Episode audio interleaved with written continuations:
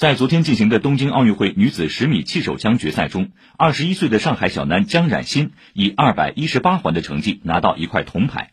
还是挺开心的，因为我觉得，呃，从资格赛开始的话，就非常努力去要求嘛，然后也跟教练沟通的，呃，能够把自己赛前准备的一些东西发挥到过程当中，我觉得，呃，还是可以鼓励自己的。据了解。自中国射击队出发前往东京后，家人就没有和张冉鑫联系过。即便站上奥运领奖台，父母也坚持不去打扰他。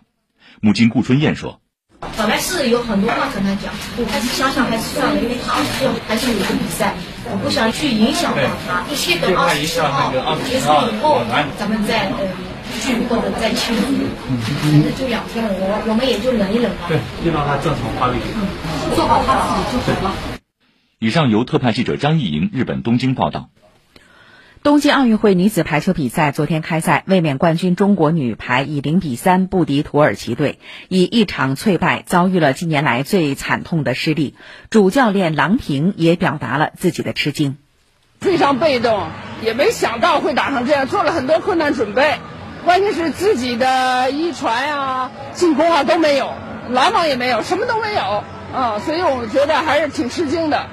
我们平时练这么多啊，完了今天就是谁基本上谁也不下球。